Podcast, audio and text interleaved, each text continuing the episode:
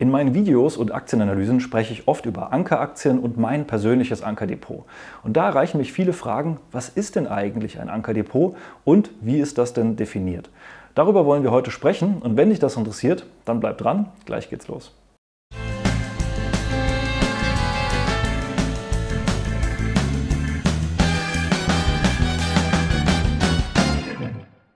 Hallo und herzlich willkommen auf meinem Kanal. Mein Name ist Maximilian Gamperling und ich will heute mal mit dir darüber sprechen, wie definiere ich denn ein Ankerdepot und warum ist es für mich persönlich viel attraktiver als eine Investition in ein ETF. Und dazu wollen wir heute mal die verschiedenen Komponenten der Ankerstrategie durchgehen, wie ich die definiere und was du daraus vielleicht auch für dich mitnehmen kannst. Vielleicht mal vorab, wo setze ich denn eigentlich überhaupt die Ankerstrategie und das Ankerdepot in meiner kompletten Depotstrategie an? Und ich habe das auch schon mal in anderen Videos gezeigt. Meine Depotstrategie Strategie ist im Prinzip aufgebaut wie eine Pyramide und das Fundament, das heißt, der, da wo der Großteil meines Vermögens drin steckt, das ist das Ankerdepot. Bei mir persönlich ist das auch über 50 Prozent. Das sieht hier so ein bisschen anders aus. Das hängt so ein bisschen mit der Darstellung zusammen, aber mehr als die Hälfte meines Vermögens steckt eben in Ankeraktien. Das heißt Unternehmen, in die ich langfristig investieren will, aber darauf gehen wir gleich ein bisschen genauer ein. An der Spitze der, der Pyramide, da habe ich so ein Spaß- und Spieldepot. Das heißt einfach Aktien, die ich ansonsten anhand der anderen Strategien nicht handeln kann, aber an denen ich persönlich einfach einfach sehr viel Interesse hege. Bei mir sind das zum Beispiel Luft- und Raumfahrtaktien, in denen ich ganz gerne einfach beteiligt bin, wenn es auch nur mit kleinen Beträgen ist, vielleicht mal 500, vielleicht mal 1000, vielleicht mal 2000 Euro dann ist das etwas, wo einfach mir so ein bisschen das Herz dran hängt, wo ich aber weiß, dass die fundamental oder technisch einfach nicht unbedingt die besten Langfristinvestitionen sind, aber ich einfach trotzdem jedes Mal Freude habe zu sehen, dass ich da als Investor mit beteiligt bin. Und dann geht es da nicht um große Beträge, sondern dann geht es einfach darum, ein Ventil zu haben, auch mal Dinge tun zu dürfen, die mir die Strategien ansonsten nicht ermöglichen damit ich mich aber ansonsten eben an meine Strategien auch halte. Und dazwischen habe ich eben hier etwas schnellere Strategien, das heißt zum Beispiel ein Schnellboot oder auch ein Trading Depot. Da will ich einfach auch von kurzfristigeren oder eben auch mittelfristigen Entwicklungen profitieren. Da mache ich zum Beispiel auch Optionshandel oder den Future-Handel. Und das sind eben Dinge, die in eigenen Depots passieren, getrennt von diesen anderen Depots, damit ich mich eben hier im Ankerdepot auf die langfristige Investition konzentrieren kann, aber eben auch in anderen Depots auch mal von kurzfristigeren Entwicklungen profitieren können, die nicht unbedingt meinen langfristigen Kriterien entsprechen. Worüber wir heute reden wollen, das ist vor allen Dingen eben das Ankerdepot, das heißt das solide Fundament. Und ich halte das auch für extrem wichtig, dass man darüber mehr redet und dass man das vor allen Dingen mal aufbaut weil ich erlebe es eigentlich zu oft, auch hier in YouTube, dass eben sehr, sehr viele sich hier oben in diesem oberen Bereich der Pyramide bewegen und sehr schnell sehr viel Geld verdienen wollen, eben bei dem nächsten Hype mit dabei sein wollen. Aber das ist im Prinzip so, wie wenn du ein Haus anfängst vom Dachstuhl zu bauen und dann kommt eben der erste Sturm und dein Dachstuhl hängt halt noch am Kran und das Fundament von unten ist noch nicht aufgebaut und dann äh, wird wahrscheinlich dein ganzes Haus in sich zusammenbrechen, weil der Sturm es wegfegt. Dementsprechend ist es wichtig, auch wenn man später mal sagt, man möchte aktiv an der Börse mehr tun, dass man ein solides Fundament hat, was auch den Großteil des Kapitals beinhaltet. Das macht vielleicht kurzfristig nicht so viel Spaß, aber langfristig, das macht schon sehr viel Spaß, das kann ich sagen. Aber es braucht eben einfach ein bisschen mehr Geduld und sorgt dann aber auch dafür, dass man hier in den oberen Bereichen bessere Entscheidungen trifft, weil man einfach nicht zu schnell nervös wird, wenn es dann eben auch mal ein bisschen turbulenter wird. Und das Erste und das Wichtigste ist vielleicht mal bei der Ankerstrategie, dass es nicht darum geht, hier irgendetwas Neues zu verwenden, sondern es geht tatsächlich darum, einfach Bewährtes zu kombinieren. Das heißt, wir erfinden hier nichts Neues. Ich habe keinen neuen Indikator entwickelt, den sonst irgendwo nirgends gab und ich habe auch nicht eine Kennzahl erfunden, die es sonst noch nie gab, äh, wie das hier vielleicht andere machen, sondern mir geht es einfach darum, Bewährtes so zu kombinieren, was schon in der Vergangenheit immer funktioniert hat, was auch für andere äh, große Investoren ja durchaus funktioniert hat langfristig, das zu adaptieren das auf mich und meine Situation zu adaptieren und das eben entsprechend umzusetzen. Und bei mir ist es so, die Ankerstrategie, die basiert auf der einen Seite natürlich eben aus der fundamentalen Analyse. Das heißt, als langfristiger Investor ist es mir auch wichtig zu definieren, in was investiere ich, weil ich beteilige mich ja durchaus an Unternehmen. Das heißt, ich möchte mich eben an soliden Qualitätsunternehmen beteiligen, die ein profitables Wachstum ausweisen, mit langfristigem Potenzial und da will ich erstmal nur betrachten bei der fundamentalen Analyse, was für ein Unternehmen ist es, in das ich investiere. Und die Aktie ist mir erstmal vollkommen egal. Das heißt, ich betrachte das im Prinzip so, wie wenn ich jetzt auch in ein Restaurant im Ort investieren würde und schaue mir an, ist das denn überhaupt profitabel? Wächst es denn? Was sind denn da die Aussichten? Wie sind denn die Bewertungen zum Unternehmen zum Beispiel? Also wenn ich jetzt ein Restaurant betrachte, dann würde ich das tun. Also ist das denn etwas, worein ich auch investieren möchte und wo ich als langfristiger Investor, als im Prinzip Beteiligter an einem einem Unternehmen auch wirklich dabei sein möchte oder interessiert mich nur gerade die Aktie, weil sie gestiegen ist. Das heißt, das versuche ich erstmal ganz klar voneinander zu trennen und mir das Unternehmen anzuschauen. Und da hört es ja bei vielen schon leider auf gerade so hier im deutschsprachigen Raum. Aber für mich ist es dann tatsächlich auch noch wichtig und das war auch eine der großen Erkenntnisse, als ich vor vielen Jahren mal angefangen hatte, tatsächlich meine langfristige Strategie aufzubauen, dass eben hier noch eine zweite Komponente sehr wichtig ist und das ist eben die technische Analyse. In Amerika ist es ja so, da gibt es neben der Ausbildung zum Certified Financial Analyst, wo es um die fundamentale Analyse geht, eben auch die Ausbildung zum Certified Technical Analyst. Das heißt, dort wird eben auch die technische Analyse ebenwertig gesehen mit der fundamentalen Analyse. Auch da gibt es durchaus zwei Lager, die manchmal nicht gleicher Meinung sind, aber es wird durchaus sehr viel mehr kombiniert und es wird eben durchaus auch beides betrachtet. Das heißt, auf der einen Seite will ich erstmal sagen, in welches Unternehmen bin ich investiert. Auf der anderen Seite will ich mir aber technisch dann betrachten, wann ist es denn sinnvoll, in das Unternehmen zu investieren? Wann bin ich nicht der Einzige, der daran beteiligt sein möchte? Denn es ist natürlich schon so, dass die Börse einfach Massenpsychologie ist. Das heißt, die Kurse und die Abbildung der Aktienkurse, da sehe ich ja jede Gedanken und vor allen Dingen jede Handlung sozusagen der Marktteilnehmer, sowohl der kleinen als auch der großen als auch der Insider. Und wie wir das kennen von der Massenpsychologie, da gibt es immer wieder Muster, Muster wiederholen sich, vor allen Dingen, wenn umso mehr Menschen darauf schauen. Und dementsprechend sind es manchmal auch schon fast selbsterfüllende Prophezeiungen. Und warum sollte ich mir diese nicht zunutze machen? Gerade wenn ich eben auch Dinge sehen kann, wie zum Beispiel fundamentalen Handel und eben auch Insiderhandel, der durchaus da stattfindet. Interessant ist es zum Beispiel auch, wenn man mal so ein bisschen zuhört, was so manche Chefs, Volkswirte auf den bekannten Börsensendern da so von sich geben äh, und dann teilweise Aktien ganz, ganz toll besprechen. Und nächste Woche bekommt man mit, dass das gleiche Bankhaus auf einmal die gleichen Aktien verkauft hat. Das heißt, dass der Chefsvolkswirt gar nicht wusste, was sozusagen sozusagen die andere Hand tut. Und das ist eben das, was man in der tatsächlichen Kursentwicklung wiederum sehen kann.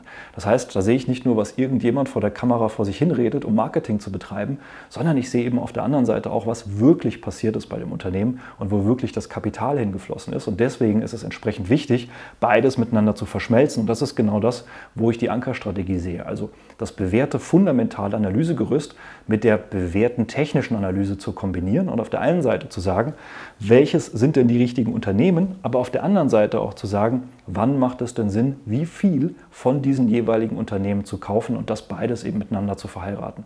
Und wer denkt, dass technische Analyse nur kurzfristig geht, nein, das ist tatsächlich auch etwas, was man langfristig nutzen kann, aber man muss dann einfach auf andere Dinge achten, als die meisten das vielleicht zu tun. Also gerade wenn man technische Analyse langfristig betrachtet, dann kommt es vielleicht nicht mehr so auf den 200er Tagesdurchschnitt an, sondern dann kommt es eben auf andere Dinge an, dann geht es eben auch um langfristige Analysen und eben Chartanalyse, die sich eben an langfristigen Dingen orientiert und nicht das, was Daytrader Trader benutzen und eben sehr, sehr viel in irgendwelchen ja, äh, Trainings und sonstigem von sich geben, sondern es geht dann eben auch um Dinge, die eben langfristig funktionieren können. Und dann kann man das wunderbar miteinander verheiraten. Und dann kommen wir eben auch schon zum zweiten Punkt. Es ist eine langfristige Strategie. Das heißt, man darf eben nicht erwarten, dass jetzt hier schon im ersten Jahr die Bäume zum Himmel wachsen, sondern man muss eben sich auch damit befassen und eben auch darauf einstellen, dass es eben etwas ist, was langfristig orientiert ist, was dann aber eben langfristig auch extreme Gewinne bringen kann, wenn man diese Geduld mitbringt und wenn man eben auch langfristig auf diese Investitionen und auf diese Bereiche schaut. Es gibt dazu auch eine interessante Studie übrigens, wie sich denn hier 100 Bagger über die Jahre in, äh, entwickelt haben. Das heißt Unternehmen, die sich verhundertfacht haben. Und das ist natürlich schon eine gewaltige Entwicklung, wie zum Beispiel auch Nvidia oder Apple. Das sind solche Unternehmen, auch Amazon. Aber es gibt eben auch viele andere kleinere, unbekanntere Unternehmen, die sich verhundertfacht haben. Und eine Studie hat eben äh, entwickelt oder äh, entdeckt sozusagen, dass es im Schnitt, also in den allermeisten Fällen, so zwischen 16 und 30 Jahren dauert, bis man mal so ein Verhundertfacher im Depot hat. Klar, man kann auch sagen, ein Verzehnfacher ist auch schon mal schön, dann geht es auch ein bisschen schneller. Und es gibt auch durchaus ein paar Aktien, die haben das hier in bis zu 15 Jahren geschafft, sich zu verhundertfachen. Aber die meisten brauchen eben eben durchaus hier 20, 30, manchmal noch länger, äh, bis sie das eben geschafft haben. Und da muss man sich eben auch darauf einstellen und sagen, okay, in welchem Unternehmen möchte ich denn so lange überhaupt investiert sein und in welchem Unternehmen kann ich so lange investiert sein? Und ganz viele Investoren, die sagen, ja klar, da will ich lange dabei bleiben, äh, buy and hold, gar kein Thema. Aber das ist ein bisschen kurz gesprungen, denn auf der einen Seite muss man dann eben auch bedenken, würde ich denn bei dem Unternehmen auch dabei bleiben, wenn mal die Kurse in sich zusammenfallen? Das haben wir 2022 in vielen Fällen gesehen. Auch jetzt gerade sehen wir das bei dem einen oder anderen Unternehmen durchaus durch die stark gestiegenen Zinsen.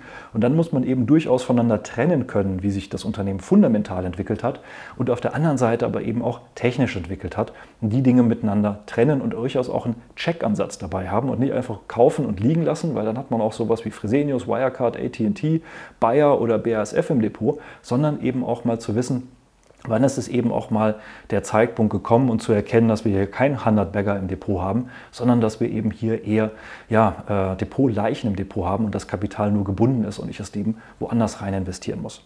Und da kommen wir auch immer wieder zum Thema, naja, ist es nicht vielleicht viel einfacher, eben in ETF zu investieren? Dann muss ich mich mit diesen ganzen Themen gar nicht beschäftigen. Und warum machst du eigentlich in deinem Ankerdepot alles in Einzelaktien? Naja, äh, im Prinzip ist nichts falsch an ETFs. Ich habe das ja auch schon in vielen Videos erwähnt. Ich habe ja auch schon viele Videos über ETFs und die Anlage in ETFs gemacht. Und ich würde auch tatsächlich jedem, der sich das allererste Mal mit Börse beschäftigt, ähm, empfehlen, erstmal mit ETFs zu starten. Und auch gerade wenn jemand gar kein Interesse an Börse und an Wirtschaft hat und da überhaupt gar keinen Spaß dran hat, sich hier irgendwie mit diesen ganzen Themen zu beschäftigen, dann ist ETF tatsächlich auch die beste Wahl auf den MSCI World, auf den S&P 500, wie auch immer die eigene Vorliebe sein mag. Zumindest nicht unbedingt auf diese ganz speziellen Nischen-ETFs, die nur extrem teuer sind, aber nichts extra bringen. Da habe ich ja vor kurzem mal ein Video gemacht zu den Abarten vom MSCI World und dass sich das tatsächlich nicht unbedingt besser entwickelt hat, nur teurer ist, kann man sich gerne auch mal anschauen. Deswegen ETFs sind eine super Sache, gerade zum Einstieg, gerade für Menschen, die da nicht so den Spaß dran haben, nicht so das Interesse dran haben.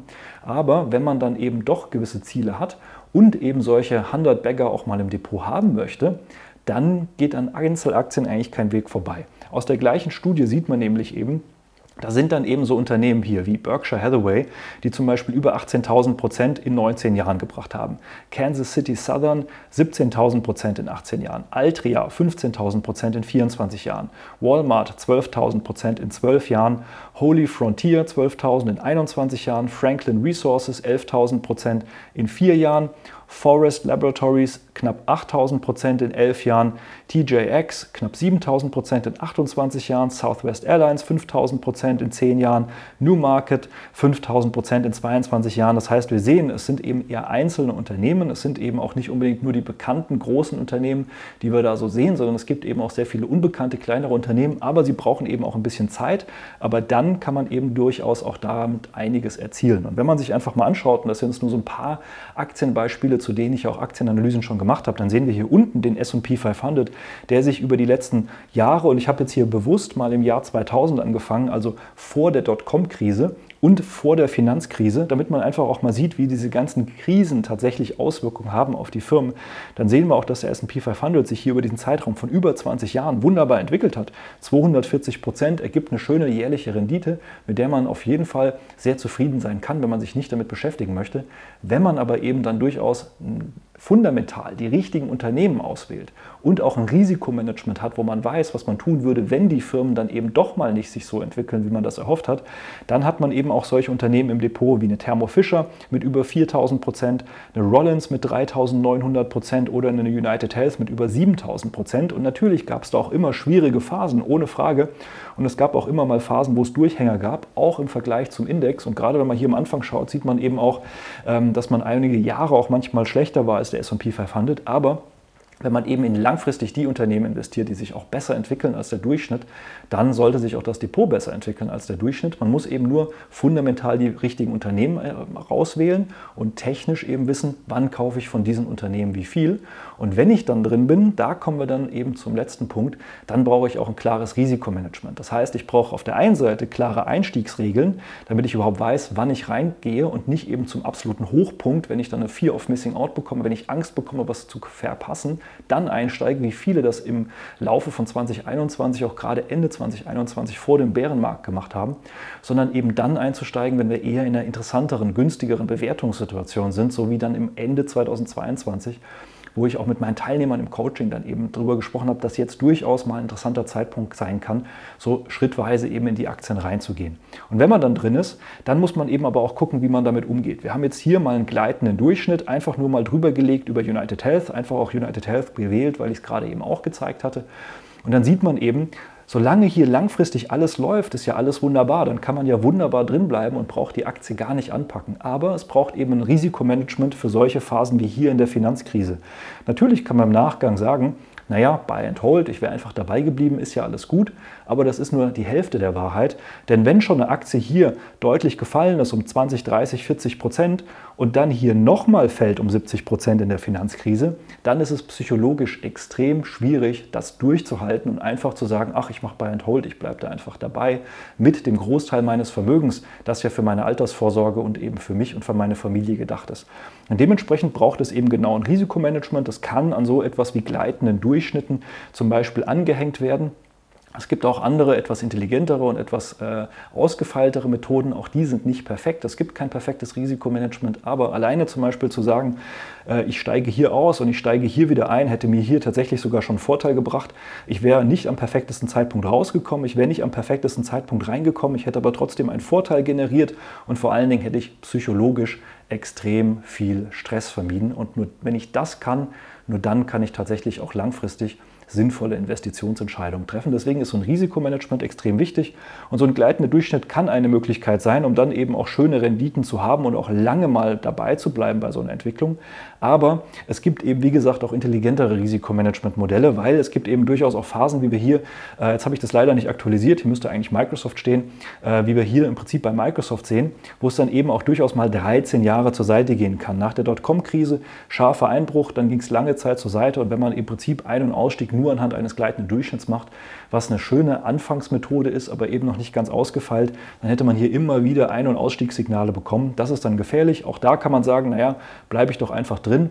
Ähm, buy and Hold, äh, ein bisschen Dividende hat Microsoft ja gezahlt, aber wenn man hier 13 Jahre in der Aktie drin ist und dann geht es überhaupt nicht vorwärts und nach im Prinzip acht Jahren hat man dann hier nochmal mit der Finanzkrise nochmal so einen starken Einbruch, dann wird keiner mehr einfach so Buy and Hold mit einem Großteil seines Vermögens betreiben können, sondern dann ist es eben gerade wichtig, ein Risikomanagement zu haben, aber dann eben auch zu wissen, nicht am optimalen Zeitpunkt einzusteigen, aber eben früh genug, um dann eben von den weiteren Kursanstiegen zu profitieren. Und wie kann so ein Risikomanagement aussehen? Ich habe auch schon mal ein Video gemacht, eben dazu, was alles zu einem Risikomanagement dazugehört, verlinke ich hier gerne mal im Video, aber dazu gehört es eben auch, dass man sein Portfolio diversifiziert, das heißt, dass man sich sozusagen seinen eigenen kleinen ETF baut, aber dabei eben trotzdem konzentriert bleibt und nicht einfach alles kauft wie eine Briefmarkensammlung, sondern eben im Prinzip konzentriert, aber diversifiziert über die verschiedenen Branchen dass man eben klare Auswahlkriterien hat vor dem Kauf, sowohl fundamental als eben auch technische, dass man eben aber auch bevor man einsteigt genau weiß, wann würde man sich denn von einem Unternehmen auch wieder trennen und das auch schon wirklich vor dem Einstieg und nicht erst, wenn es dann zu spät ist, weil dann trifft man nur noch Bauchgefühlentscheidungen, sondern vorher schon sagt, das sind meine Regeln, an die halte ich mich und diese auch regelmäßig überprüft und auch nie einfach nach Bauchgefühl nach unten anpasst, sondern wirklich regelmäßig schaut, ist die Aktie drunter gefallen oder nicht dass es eben gewisse Routinen zur Prüfung gibt. Ich persönlich gucke zum Beispiel nur einmal in der Woche am Wochenende auf meine Ankeraktien, ob da alles okay ist oder ob ich da irgendwas anpassen muss. In den meisten Fällen muss ich nichts anpassen, höchstens vielleicht auch mal mein Risikomanagement wieder mit nach oben nachziehen. Und manchmal gibt es eben Phasen, da ändert sich eben etwas, wie zum Beispiel so eine Zinslandschaft. Und dann äh, ändern sich natürlich auch die Gewinner von morgen und dann muss man sein Depot ein bisschen anpassen. Aber ansonsten bleibt man eben langfristig dabei. Und dementsprechend braucht man aber auch klare Ausstiegskriterien, die nicht nur technisch sind, sondern auch klare No-Gos. Bilanzbetrug ist sowas ganz Offensichtliches, ja. Oder eben auch, wenn das Management auf einmal sehr, sehr komische Dinge tut oder komische Beteiligungen eingeht. Man braucht auch irgendwo klare Kriterien und No-Gos, wo man sagt, da möchte ich dann nicht mehr investiert sein, wenn ein Unternehmen so etwas tut. Und das sind dann aktive Kriterien, mit denen man sich von einem Unternehmen trennt. Dieses Risikomanagement ist mal ganz unabhängig von der Strategie, egal ob man das jetzt Ankerstrategie nennt oder ob das eine kurzfristige Strategie ist. Solche Risikomanagement-Kriterien braucht man immer. Und wenn du jetzt sagst, ja, klingt alles sehr interessant, aber ich tue mich schwer damit, das für mich selbst aufzubauen, melde dich gerne mal für ein kostenloses Strategiegespräch. Dann schauen wir uns an, wo du stehst, was deine Ziele sind, wie wir dabei helfen können, auch ein Ankerdepot für dich aufzubauen. Und ansonsten hoffe ich natürlich, das Video hat dir schon geholfen. Vielleicht erkennst du ja auch, dass du schon alles davon hast. Dann herzlichen Glückwunsch, dann bist du auf dem besten Weg, äh, langfristig an der Börse sehr viel Erfolg zu haben. Und ansonsten äh, melde dich gerne mal für ein kostenloses äh, ähm, Gespräch. Dann schauen wir uns an, wo du stehst. Und ich würde mich freuen, dich kennenzulernen. Mach's gut, bis zum nächsten Mal. Ciao.